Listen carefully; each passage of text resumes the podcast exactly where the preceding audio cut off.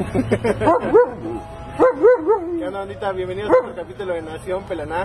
Hoy tenemos a nuestros primeros invitados internacionales. tenemos a Romy y a Juanchi. Pero dejemos que ellos nos cuenten un poquito, un poquito su historia. Qué placer, qué placer, chicos. Primero que nada, muchísimas gracias por acercarse a, a conversar con nosotros, a conocer nuestra historia. Nos encanta compartirla, así que estamos muy contentos de, de- de que ustedes hayan acercado. Eh, nosotros somos de Argentina, de la Patagonia Argentina. Eh, venimos viajando hace dos años y tres meses. Salimos con nuestra casita rodante, con el objetivo de salir a conocer América, de salir a conocernos nosotros mismos, eh, a ver cómo actuamos en un terreno diferente al de la, rutina diaria. Y bueno, acá estamos disfrutando mucho de México, ya hace tres meses que estamos. Nosotros somos cuatro, nos llamamos Van de A4 porque somos cuatro viajando en una van. Romy, Juanchi, aquí este es Tony y Homero que está por allá, que es el pastor alemán. Le ponemos una foto. Claro. Sentado, gordo. Romy, cuéntanos un poquito cómo, cómo nace este sueño. Bien. Yo toda mi vida, de chiquita, me encantó viajar, quise viajar, eh, averigüé para hacer un viaje de intercambio, eh, tenía el aval de mis padres y por algún motivo no concretaba. Después en la universidad lo mismo, quería hacer algún voluntariado o irme un año con un visado a otro país y nunca lo concreté. Cuando lo conozco a Juanchi, Juanchi hizo todas esas cosas que les dije, hizo todo. Viajó un montón de montón de maneras diferentes y ahí como que se me despertó de nuevo esas ganas de probar en otro país un tiempo determinado. Esa era, esa era mi, mi- mi- mi intención. Y cuando lo conozco empezamos a hablar del tema y dijimos, bueno, pues vamos a sacar una visa y nos vamos un año a vivir o a Australia o a Nueva Zelanda o a Canadá, que son los dos países que tienen la visa de hasta 35 años. Nosotros en ese momento tendríamos 30 años. Y bueno, empezamos a averiguar todo, empezamos, casi que calificamos para la visa y le digo, pero ¿qué vamos a hacer con los perros? Irnos por un año y mirá si llegamos y no conseguimos trabajo, ¿cómo hacemos para mantenerlos? ¿Dónde tenerlos? Y no, me dio miedo y le dije que mejor que no. Y al tiempo Juanchi se compra este vehículo, es de una van como furgón, para trabajar con mi papá para hacer transporte de cargas. Y, y en ese momento le digo a Juanchi, ¿y si la transformamos casita y salimos a viajar? De esa manera yo lo que tenía era una seguridad de tener mi casa siempre, de tener un espacio para estar con los perros, de tener una cama, cocina y baño siempre. Y ahí me dice Juanchi, dale, sí, pero no me vayas a hacer lo mismo que con la visa, me dice. No, no, no, no. Así que fue así, una charla de un día y arrancamos a planearlo y, y salir nomás. ¿De qué zona de Argentina son? Me dijeron. Nosotros somos de la Patagonia Argentina. Vivimos sobre el mar Atlántico a 2.000 kilómetros al sur de Buenos Aires. Comodoro De Rivadavia. allá venimos. Comodoro. Comodoro. Ah, Es la parte baja. ¿Una pregunta ahorita? Eh, ah, sí, porque vi que dice la Patagonia y Alaska arriba. ¿Es el viaje que van a hacer? Es el viaje que estamos haciendo, sí. Ah, ok. Dis- ¿Cuánto cuánto tiempo llevan acá en México? En México ya casi tres meses. No, ¿Dos meses? dos meses, dos meses. Eh, A fines de noviembre entramos. Bueno, la contadora. A ver, cuéntenos cómo fue la, la experiencia el primer mes fuera del, del viaje. Eh, bueno, el primer mes fue complicado. em, en realidad, aprender a, a vivir en un espacio tan reducido, em, allá salir y no saber bien la seguridad financiera que íbamos a tener. em, y si, hoy en día sigue siendo uno de los, de los mayores em, desafíos que se presenta del día a día, el país al país, que es la inseguridad, la inestabilidad económica. Eh, nosotros nos dedicamos 100% a lo que es la venta de artesanías, a la venta de comida, y en algunos lugares nos ha ido muy bien y en otros no tanto. Entonces desde un principio fue como eso, como el mayor miedo, digamos, de, del viaje, tener esa inseguridad, incertidumbre. Eso creo que fue lo, lo que más no- Sí. nos generó inquietudes quizás. Yo soy muy seguidor de la van life. Es uno de mis sueños igual, lograrlo algún día. Pero siempre he tenido esta duda. ¿Por qué hay tantos viajeros argentinos en la ruta? Sabes que nos lo, nos lo han preguntado mucho eh, y la verdad que no, no lo sabemos. Sí, quizá eh, sea por el hecho de que Argentina es un país de muchísimos inmigrantes. Por ejemplo, sin ir más lejos, mi mamá a los cuatro años se fue en barco desde Portugal a Argentina eh, y hoy en, hoy en día ella es la que a mí me transmitió lo- las ganas de viajar. Eh, calculo que puede llegar a ser por alguno de esos motivos de, de los inmigrantes que, que han viajado hacia, hacia Argentina a buscar nuevos, nuevos suelos, nuevas oportunidades. Eh, y después... Está mezclado con la cultura, todos sabemos o conocemos a alguien que viaja o que ha viajado, entonces yo creo que, que es algo que, que adquirimos también socialmente. Claro, una especie de, de contagio quizás, eh, que se generan al ver otros viajeros a salir. Pero no sé la respuesta exacta, no, no te lo podría decir, no. Pues, o sea, puede ser esa la respuesta, ¿no? Ya se traen la sangre, ya. Puede Tus ser. papás son argentinos. Mis papás sí, son argentinos los dos, pero tengo mi abuelo que vino desde Ucrania, de chiquito, y de parte de mi mamá, su abuela, o sea, mi bisabuela española también que vino. Siempre todos tenemos o abuelo o, de- o bisabuelos, o como es en el caso de Juanchi, padres inmigrantes. O sea, Normal- llegan a dos generaciones seguro. De... Normalmente Europa, ¿no? Por lo que veo. Sí, Sí, normalmente Europa. sí. A ver, tú que eres la que cuenta, ¿cuántas veces ya, ya quisieron regresarse? Nunca, Nunca. Nunca. Ya tomaron el camino y no piensan parar.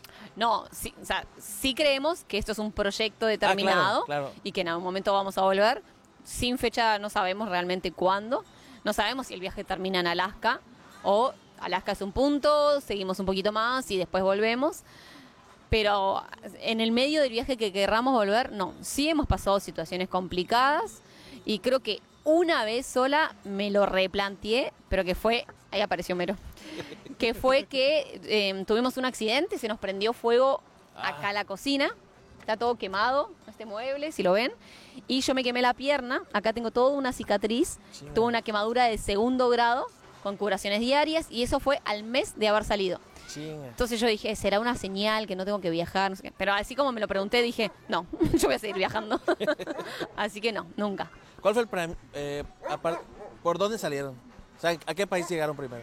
A Bolivia. ¿A Bolivia? Estuvimos siete meses en Argentina y de ahí fuimos directo a Bolivia, a la zona de Santa Cruz de la Sierra. Ah, entonces primero recorrieron toda la Argentina y se salieron. Sí, o sea, no toda. Ajá, Ni siquiera la mitad, creo yo. No, no, no. Wow. Es que es muy grande. Es, Sí, es- me imagino. es de un territorio muy, muy, muy extenso. Y mm, queríamos buscar algo eh, diferente, algo distinto. Teníamos muchas ganas de. Si bien queríamos, teníamos muchas ganas de terminar de conocer nuestro país, que no lo conocíamos. Eh, teníamos ganas de salir a, algo nuevo, algo realmente nuevo que nos pasó en Bolivia. La primera semana en Bolivia fue. O sea, cambió el viaje. Fue otro, otro viaje, fue otro, otras las, las vivencias, la experiencia, la gente que conocimos. Eh, yo creo que fue, sí, un viaje. Ahí empezó, El, el viaje. Tal Ah, o sea, como quien dice en Argentina, como que tomaron vuelo y posteriormente ya. Sí, porque estás en tu país, entonces te, te sentís cómodo, entendés cómo funciona Mm. la comida, cómo funciona la gente, cómo funciona... eh, ya estás acostumbrado, digamos. País eh, nuevo, Bolivia, fue algo totalmente distinto, absolutamente todo. Así que ahí fue como Sí. un gran cambio para, para nosotros. Sí.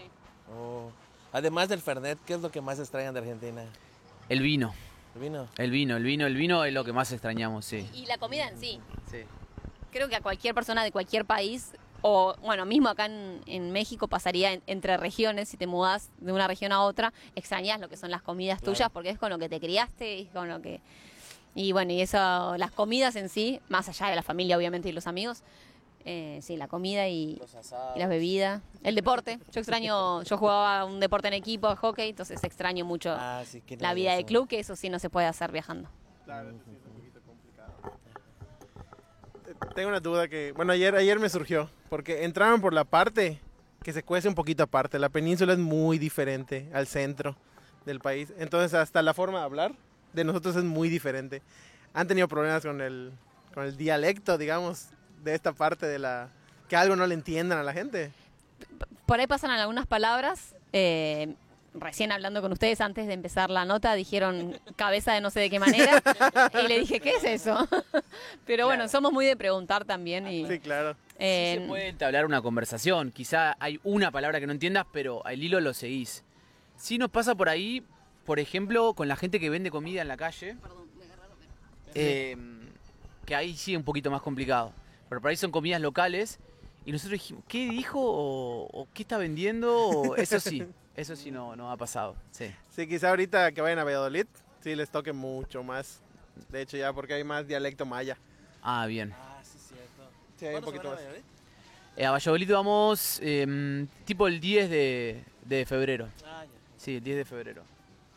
Sí, bueno, de hecho nos pasó, creo que con, con Romy estaba hablando, ¿no? Por, por WhatsApp. Sí, O sea que quedamos a las ocho y media, pero ustedes se manejan en 24 horas. Claro. Sí. Sí, sí, Sí. habíamos con... Sí, a las 8 de la mañana ya nos estaban esperando. Menos mal que, que te escribí ahí justo Sí, temprano. Y... Un poquito antes. Sí, sí, sí, pudimos coordinar. No te preocupes que salga, no pasa nada. No pasa nada. Es parte de. Es, el es del audio. Y pues, que salga, es parte de, no, no, no podemos sacar. Pedro te golpearía, así Ah, Nah, bueno, pues, X. Una, siempre tenido una duda, justo que les digo que soy seguidor de muchos viajeros. El tapón de Dariem, ¿cómo fue para ustedes?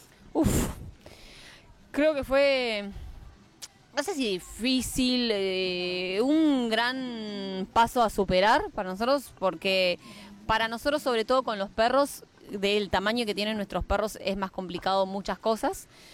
Nosotros salimos de Argentina con el ahorro para ese cruce específicamente y nada más de ahorros. Y nosotros dijimos, bueno, al- mientras vamos avanzando podemos ir ahorrando más para que sea un poquito más holgada la, la situación esa, cosa que en Sudamérica no pudimos hacer. Es muy difícil trabajar de la venta cuando estamos recién empezando, también sin experiencia, nos largamos a vender artesanías, comida y por ahí no sabes si insistir en el mismo lugar donde estás y, no, y aunque no vaya bien, o moverte y te moves y es peor. Entonces, eh, esa parte económicamente nos, nos afectó. Llegamos a Colombia, bueno, confirmamos el turno para ir.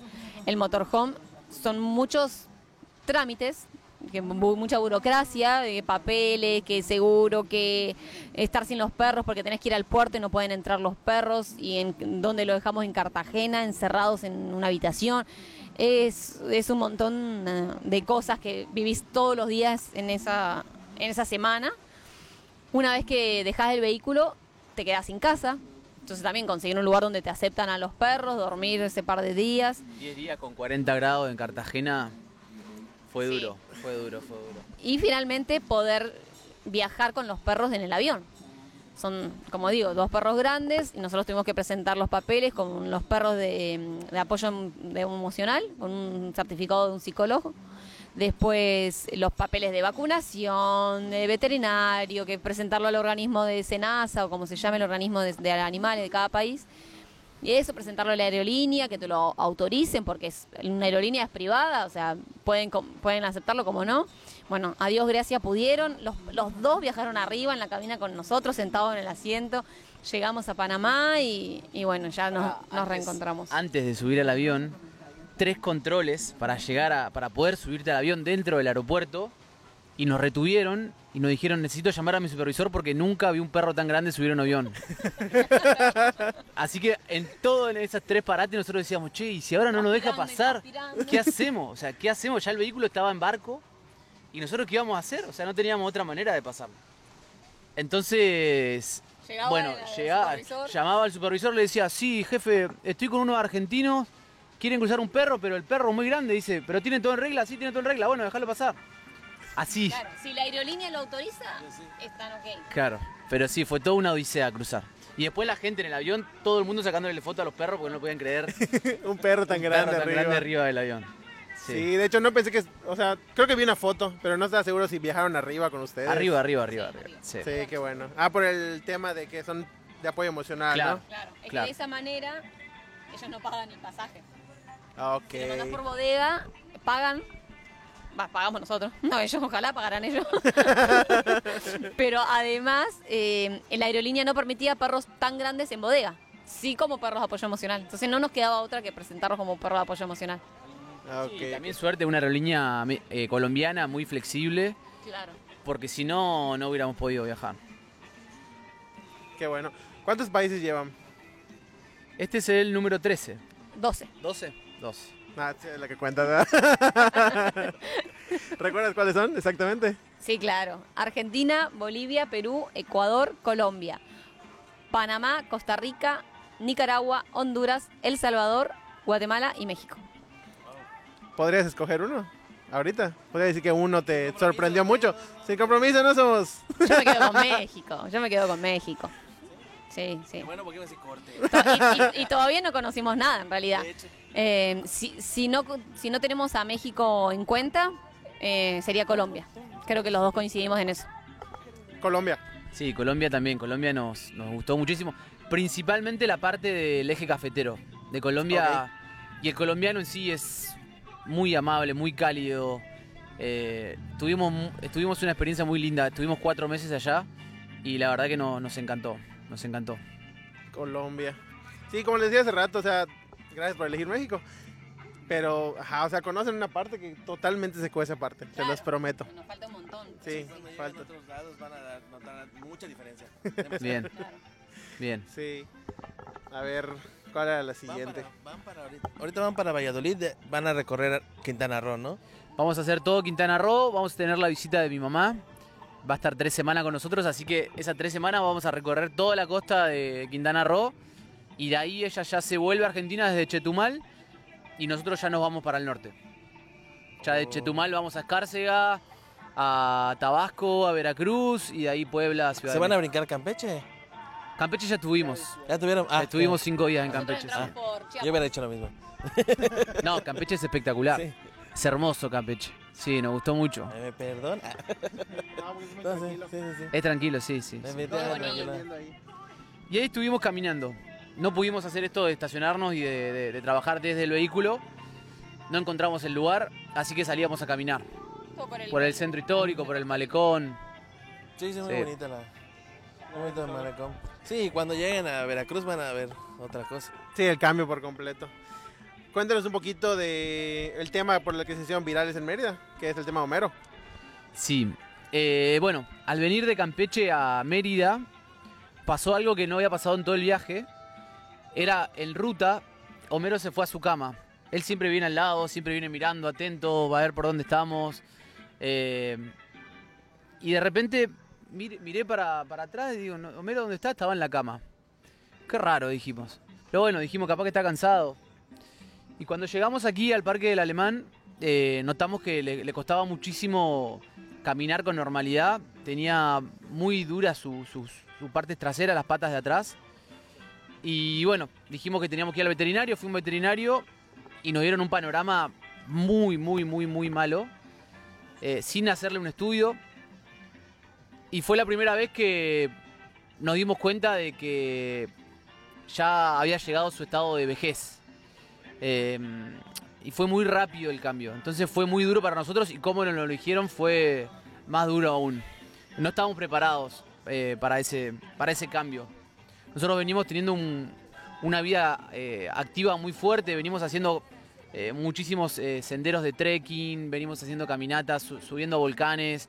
De hecho, hace un- antes de entrar a, a México, un mes antes, habíamos hecho el volcán de fuego, el Acatenango, allá en Antigua, en Guatemala, Guatemala. que son nueve horas de, de caminando, subiendo una montaña gigante. Dormimos arriba y al otro día descendimos con ellos, obviamente. Y bueno, terminamos llegando a una veterinaria acá especializada en, en displasia de cadera y nos dijeron ahí todo lo, lo que tenía Homero y no era un panorama muy, muy alentador.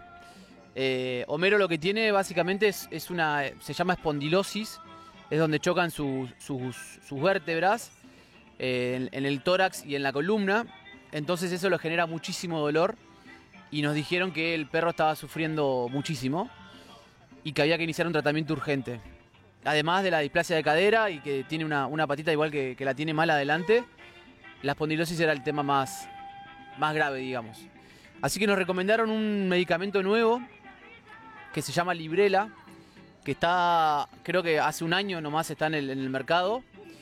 Y nos dijeron que podía tener, que tiene un porcentaje muy alto de efectividad, pero siempre depende de cada, de cada organismo, ¿no? Hay organismos que lo pueden asimilar bien y otros que no. Homerito, por suerte, ya tiene la segunda inyección de Librela y le ha hecho muy bien. Eh, eso, más sumado a las sesiones de fisioterapia, la verdad que estamos teniendo unos resultados increíbles. Que es un tratamiento de por vida, que ya va a tener de por vida él. O sea, Claro, ya, ya lo- no se puede más caminatas, trekking, eh, correr muy poquito, lo dejamos jugar muy poquito. Entonces, de un día para el otro, para nosotros fue otro perro. Entonces, o- otras actividades también, porque no lo podemos dejar solo y nosotros irnos a caminar. Claro. Entonces, Es como un readaptar el viaje y, y bueno, fue un, un shock para nosotros, sí. Fue una noticia complicada. Y ahorita ya tienen contacto en Cancún para seguir con las terapias. Eh, de hecho, la gente de Cancún viene acá a hacer fisioterapia. Ah, ok, sí, eh, nos dijeron de buscar en ciudades grandes. La verdad que me llamó mucho la atención que en Cancún no haya. Pero de hecho el otro día cuando fui, el turno anterior era de alguna gente de Playa del Carmen que vienen a atenderse acá para hacer la fisioterapia. Sí nos dijeron que hay en Veracruz, que hay en Ciudad de México, en las ciudades grandes nos dijeron que sí hay y de hecho con tratamientos más completos que el de acá. Eh, pero bueno, todavía vamos a tener que esperarnos unas semanitas para seguir el tratamiento con él más adelante. Ok, perfecto. Y... No, ¿Y qué? no se me, se me fue la pregunta que estaba en este momento. ¿Qué hace Romero? Justo- Y han estado, han estado investi- quiero pensar que han estado investigando México. O sea, a mi pregunta viene porque, perdón, han estado investigando México. ¿Qué país están en estado de México les gustaría, están emocionados por conocer? Eh, estado por ahí San Luis Potosí, Potosí. Claro, varios. Porque en Veracruz hay una zona de volcanes que, como les dijimos, a nosotros nos gusta mucho esa parte. Eh, después, por, de Orizaba. claro. Después, por ejemplo, Oaxaca nos hablaron muy bien también. Bueno, Baja California. Me encantaría Sí, hay conocer. mucho, hay mucho, mucho, mucho. Y hay zonas que no hacemos una investigación, o sea, con respecto a tu pregunta, no es que súper investigamos el país, porque nos dejamos influenciar por la gente. Si nosotros tenemos armado un recorrido y después viene alguien y me dice, no, tenés que ir a conocer tal pueblo en Oaxaca y no está dentro de mi mapa, si me lo permito, sería medio frustrante no cumplir con el objetivo. Y, y si no me lo permito, me quedaría con las ganas de conocer. Claro. Entonces somos bastante abiertos a armar la ruta en cada país. Por ahí sí tenemos algunos puntos marcados, pero siempre vamos sumando y armando bien el recorrido estando en el lugar. Oh, ya, ya. Ah, qué interesante. Se van a llevar una sorpresa en cada, cada estado, Sí. la verdad. Ni Sí. nosotros conocemos tanto México. Subimos un video hace, no sé, dos semanas creo, de todas las comidas callejeras que hemos venido comiendo en un mes, por ejemplo, en, acá en, en México, que fue Chiapas, Campeche y, y Mérida. Y tuvo muy buena repercusión, gustó mucho, pero en el mismo video lo que nosotros decimos es, sabemos que hay infinidad de comidas mexicanas para probar y les vamos a hacer otro episodio de comidas, así que les pedimos que nos nombren qué comidas quieren que probemos y por estado qué nos recomiendan. Uf, tenemos una cantidad de recomendaciones. Impresionante. Cada mensaje lo vamos guardando para, para decir, bueno, estamos acá en Puebla, vamos a probar esto. Sí. Sí. ¿Su comida favorita de, de aquí de Mérida, de Yucatán? Todavía no probamos mm, todas. Nos Pero falta las básicas las conocen, ¿no? Cochinita, panucho. cochinita no probamos todavía. ¿No han probado la No. cochinita? No, Entonces- nos dijeron de probarla en Valladolid. Ah, ah, eso sí. Y sí, quisimos parar en Gesell Chacán, pero eso no me acuerdo si es Campeche Es todavía. Campeche y acá Ah, nos dijeron todavía que es no, que la, la, Campeche. la mejor es la de acá, así que que- bueno, hay, que vamos a... llevarlos, hay que llevarlos a Motul. Ah, pero cuando estén yendo para San Crisanto, podría ser. Ujú, Dar una cierto. vuelta a Motul. Claro, nos dijeron que eh, en pueblitos de por acá también hay muy buena... Se van a Motul, me avisan y les decimos dónde pueden comer Dale, dale, voy a buscarlo en el mapa ahora. nuestros Mira que cuando es cuestión de comida no me olvido, te voy a estar Ah, escribiendo. perfecto. No, cuando, estén en la costa, pues nos empezamos a buscar y bajamos a Motul rápido. Comemos. Ah, sí, es cierto. Me encanta. No nos veo mal el asunto. A ver. De Homero, ¿no? Agarra el micrófono.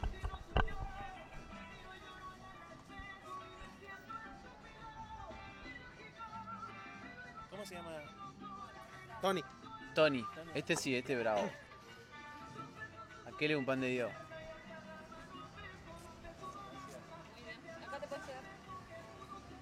Y tiene una fuerza este. Sí, sí lo creo. Se ve. Segunda parte. Se emocionó ella. ¿Qué ya probaron? Que recuerden ahorita. Bueno, de acá de Yucatán. tacos, muchísimos, muchísimos. Gringas, chilaquiles, eh, panuchos, Tortas. sa- sabutes. carnita asada. Salbutes. Sabutes, carne asada. asada con- Ay, con la- ¿Cómo le dicen ustedes a las sopas? A lo- como los, los caldos. A los caldos, ¿no? ¿Son? Sí, caldo. Ese día nos sirvieron con uno de frijoles, pero con frijoles. Uf, tremendo estaba. Muy buenos. Eso estaba riquísimo. ¿Será frijol con puerco? No, con jamón creo que era. Tenía jamón, pero tenía un pedacito de carne de algo, no me acuerdo. Fri- ¿Charros? fri- Ah, frijoles charros. Frijoles charros. ¿Charros? Me acuerdo que decía con arroz, pensamos que decía yo charros. Le dice, frijoles con arroz. Me dice, no, le dice charros. Vamos a preguntar qué es. Sí. ¿Y comidas en Centroamérica que recuerden? Uf, las del Salvador. Uy, la- las pupusas. Popusa del La Salvador. pupusa. Las pupusas del Salvador. Increíbles. Después en Honduras, eh, las obleas, no, me- mm, bueno, ya no vamos a acordar el nombre, pero Son como- nada que ver, ¿no? Pero como si fueran unos tacos, pero bien gran, más grandes. La tortilla otra, nada, pero digo, la forma es como unos tacos, pero no me Sí. acuerdo. tenemos, te lo tenemos anotado por Baleadas. suerte. Baleadas. Baleada. Las No había baleadas no había de Honduras. de ellas, de hecho. Eh, y después cada país tiene sus cositas. eh, pero Sí, vienen compartiendo en casi todos los países el frijol, el acompañamiento sí, arroz. y nos gusta mucho. pero yo creo que se lleva todas las estrellas la- las pupusas en Centroamérica. Sí. Sí. ¿Y los choris cómo han estado de aceptación en la venta? Los chorizos espectaculares. La verdad que nos está yendo súper bien con los chorizos. Conseguimos unos chorizos que lo hace un argentino acá en Mérida. Eh, así que bueno, sumado a las salsas que hacemos nosotros caseras y un rico pan, sale un- una torta, como dicen ustedes, un sándwich espectacular. Sí. Sí. Estos son los, nuestros últimos días. Bueno, cuando salga, no sé, ya nos vamos a haber ido. Pero este grabamos fin de uno semana para invitar para este film. va a ser el último. Sí. Sí, sí, sí. Ahorita se arma. Solo los viernes está- estuvieron vendiendo, ¿no? Ahora ya todos los días. Esta semana fue todos los días. Sí, desde el miércoles. Y esta semana ya va a ser todos los días, que no sé si mañana tenemos algún plan de noche, pero sí, desde el miércoles en adelante, de jueves, viernes, sábado, domingo, lunes, porque va a ser feriado, también vamos a estar. Ok, entonces el chori es de un argentino que lo hace acá. Sí. ¿Sí? No es de súper ni nada de eso. No, no, es de un al- alto chori, se llama el lugar donde los venden. Alto chorizo. Alto chori, Alto chori. No, chori, chori. sí. Los alfajores, igual. Uy, los ¿Cómo les alfajores, eh, eso, eso es muy, muy bien. A la gente le gusta mucho lo dulce acá. Así que, y como es algo novedoso, le gusta mucho. Todos vienen y preguntan, ¿qué tiene de relleno dulce de leche? Sí, dame. Así que les encanta, sí, sí. Sí. ¿Qué? ¿Cuál es este de los dos? El primero. El primero. El primero. Sí, total. Es que a él le gusta hacer asados, pero creo que no. Chorizo argentino no, no le he tocado.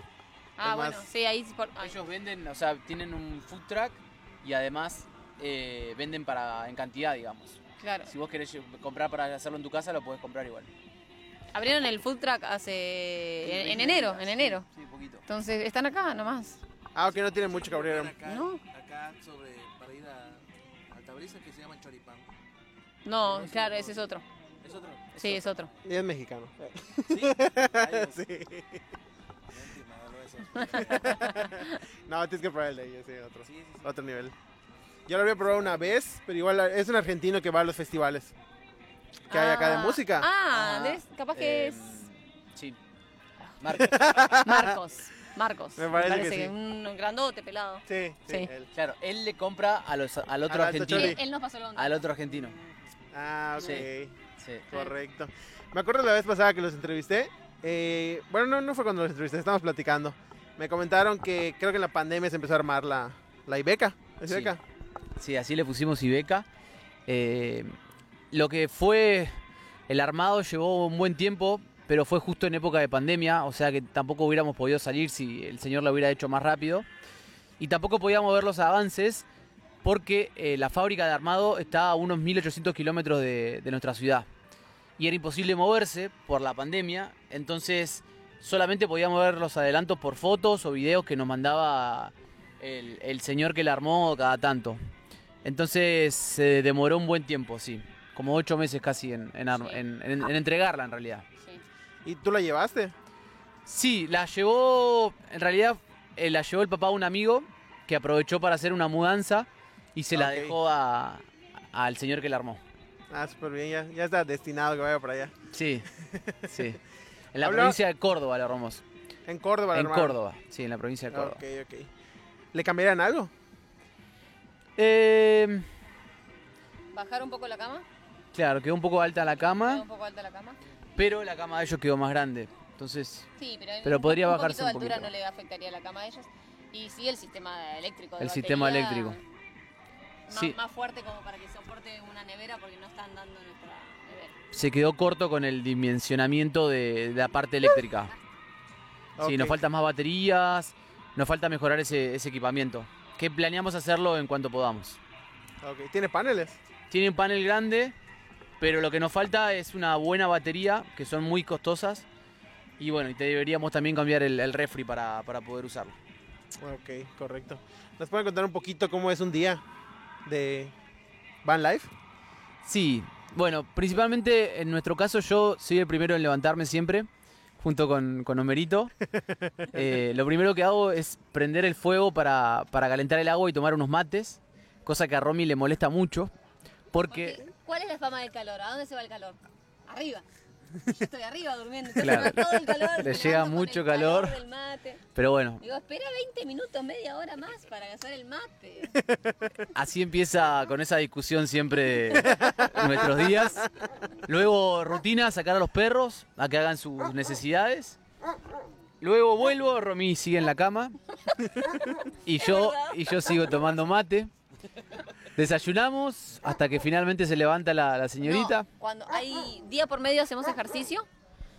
Y los días que hacemos ejercicio no desayunamos, hacemos el ejercicio primero y después desayunamos. Entonces a veces terminamos desayunando entre pasear a los perros, eh, hacer el ejercicio, volver a pasear a los perros. A veces nos bañamos primero a las 11 de la mañana, 12 del mediodía. Terminamos desayunando esos días. Y, y ahí, bueno, según, o si vamos a conocer, en ese momento nos iríamos a conocer algún lugar, o si grabamos, porque tenemos el canal de YouTube, nos vamos a grabar, o si estamos trabajando de con venta, tenemos que hacer alguna compra para los choripanes, o preparar las salsas, es el momento de trabajo, lo mismo si tengo que editar, también editar.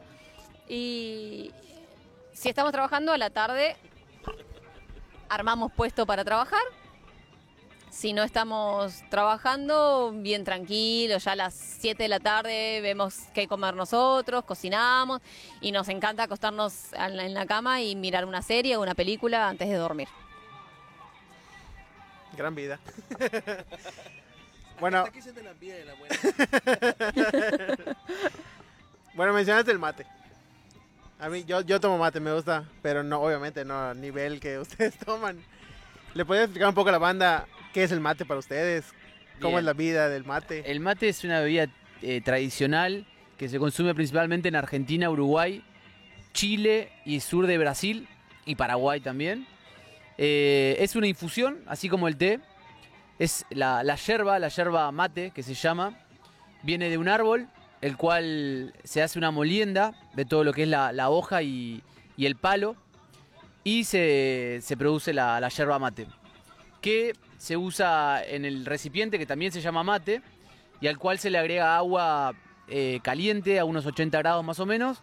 Y es una mm, costumbre muy linda que, tenemos nosotros y se consume en todo momento. Siempre hay una excusa para, para tomar mate.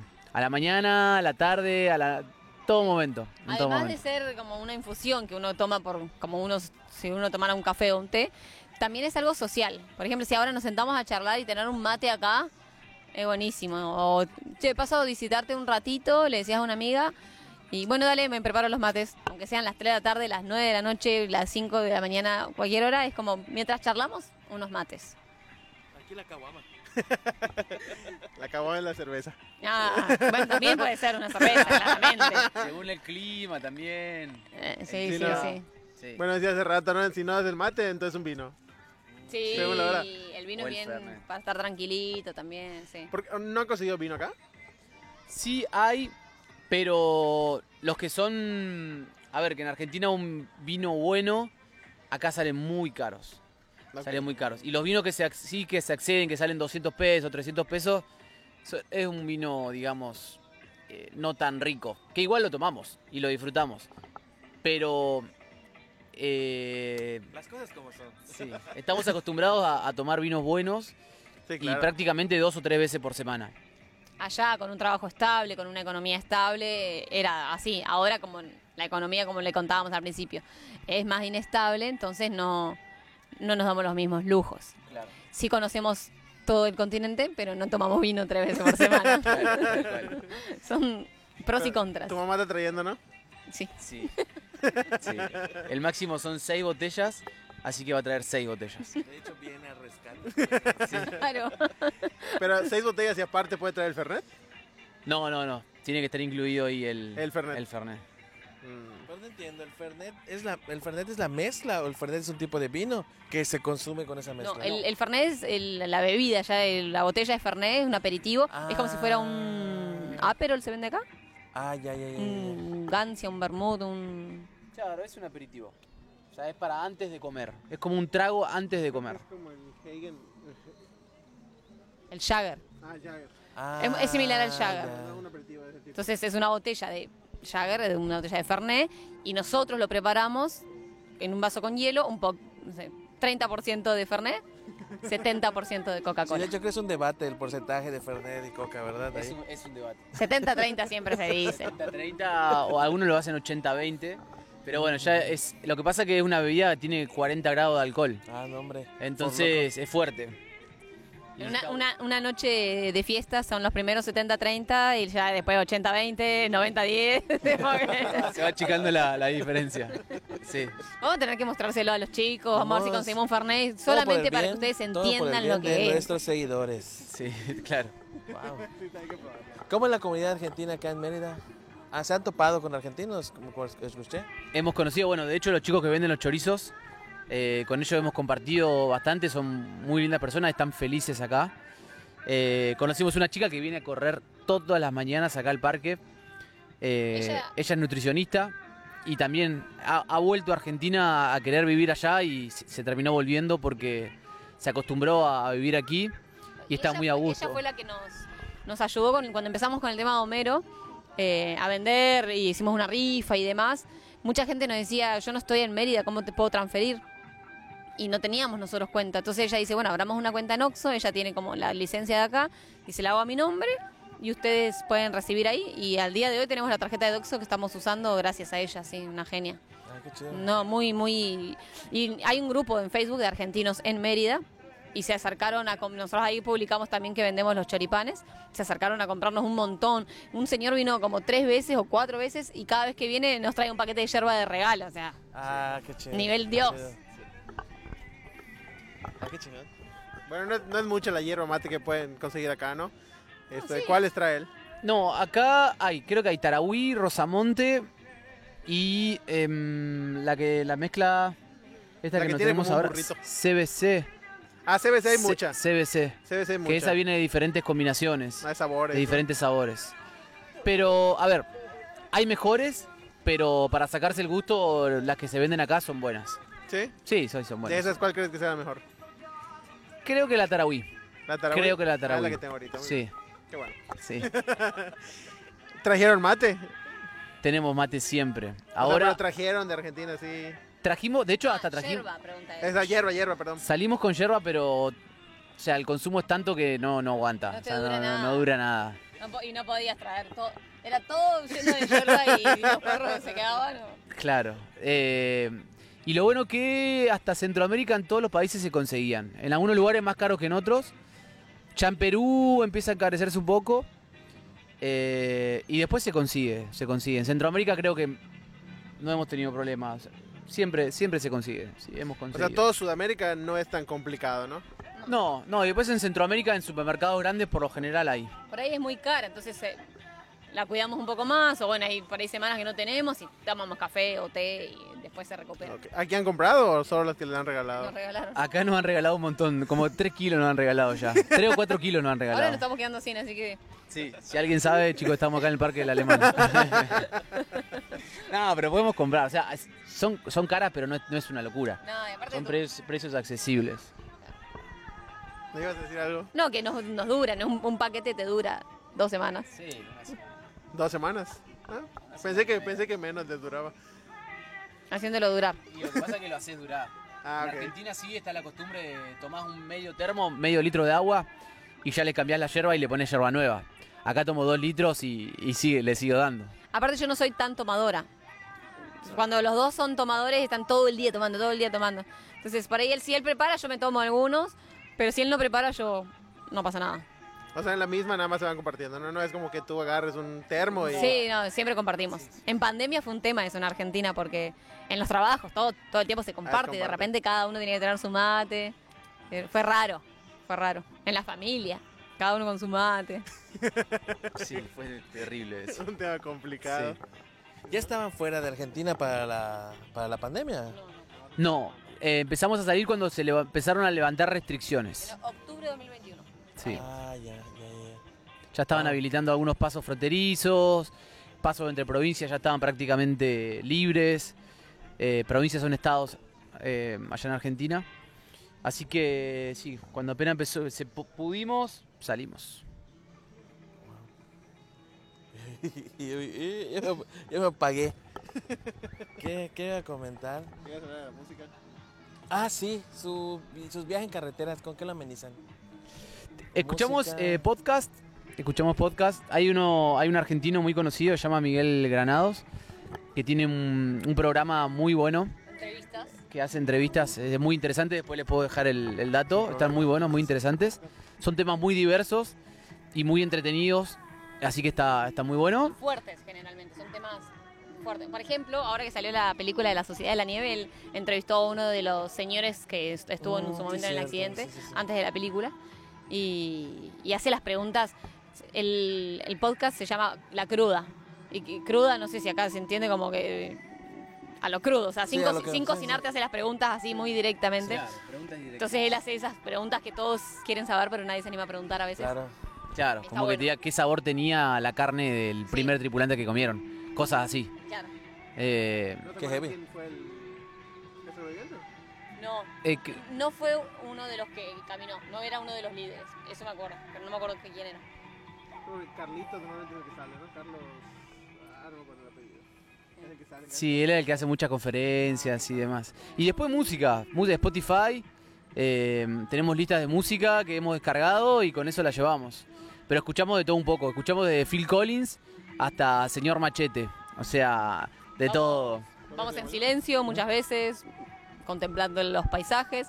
Yo escribo, así que a veces voy escribiendo, según si el camino me lo permite.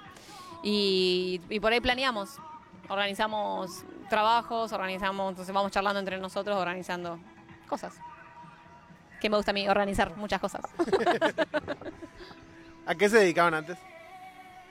Yo soy licenciado en gestión ambiental, eh, en medio ambiente. Trabajé como supervisor en una planta de gestión de residuos, en una empresa petrolera.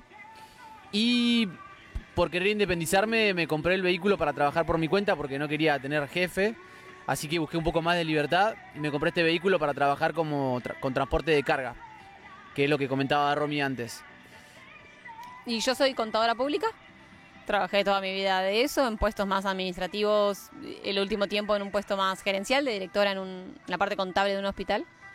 Eh, y renuncié. y mi mamá no estaba muy contenta. Y aprendí, aprendí a hacer pulseras y ahora vendo pulseras. ¿Su familia cómo lo tomó? O sea, dices que se enojó tu mamá, pero al final No, es tu decisión. O sea, su primera reacción fue yo no estoy de acuerdo y hoy en día es, obviamente nos apoya, está feliz con nosotros, nos acompaña. eh, y los papás de él ya estaban acostumbrados a eh, Juanchi Viajero. Así que súper bien. Nada, súper bien, súper bien, todos. ¿Cómo, bueno, para ti entonces, cómo fue ese momento de renunciar? ¿Cómo tomas la decisión? Estaba muy ansiosa por hacerlo porque, como les decía, yo algo era algo que siempre quise hacer y no me animaba. Entonces estaba más con la cabeza en lo que se venía que con lo que estaba dejando atrás. Así que no me costó para nada. Tengo una duda. ¿Cómo es la vida en pareja cuando se molestan, por ejemplo? Anoche justo nos hicieron esa pregunta. Anoche nos hicieron esa pregunta, así que la tenemos preparada. Pero que pelear para... para saber. Para ver cómo reaccionaba. No, tenemos la ventaja de que somos tranquilos. Juanchi sobre todo es muy tranquilo. Entonces eso ayuda a que las peleas sean menos o más tranquilas. Sí, como les decía ayer a a este matrimonio, son mucho más en, en esa vida que cuando estábamos en la casa. Que cada uno tenía todo su tiempo, sus espacios, nos veíamos menos horas al día. Pero creo que venimos bien, yo, yo creo que venimos bien. Eh, ay, ¿no querías decir nada?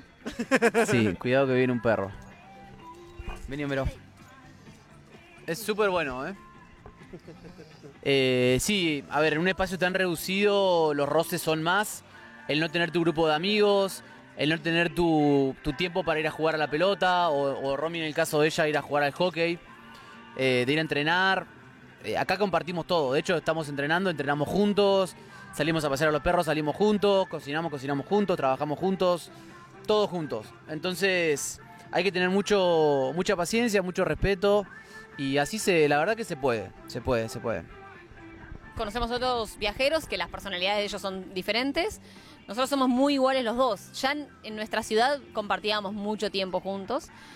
Y, eh, por ejemplo, estos chicos viajeros, ella es mucho más independiente, más solitaria, y él es más como nosotros, de- de muy activo.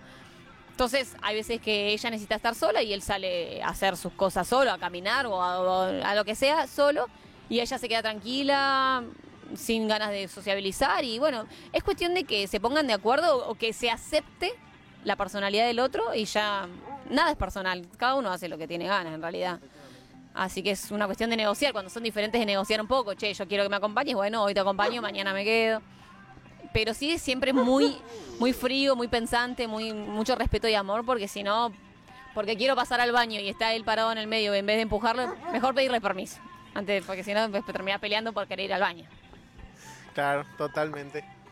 La, Toma comuni- nota, toma nota. la comunidad viajera, ¿cómo es? O sea, la gente con la que se han topado.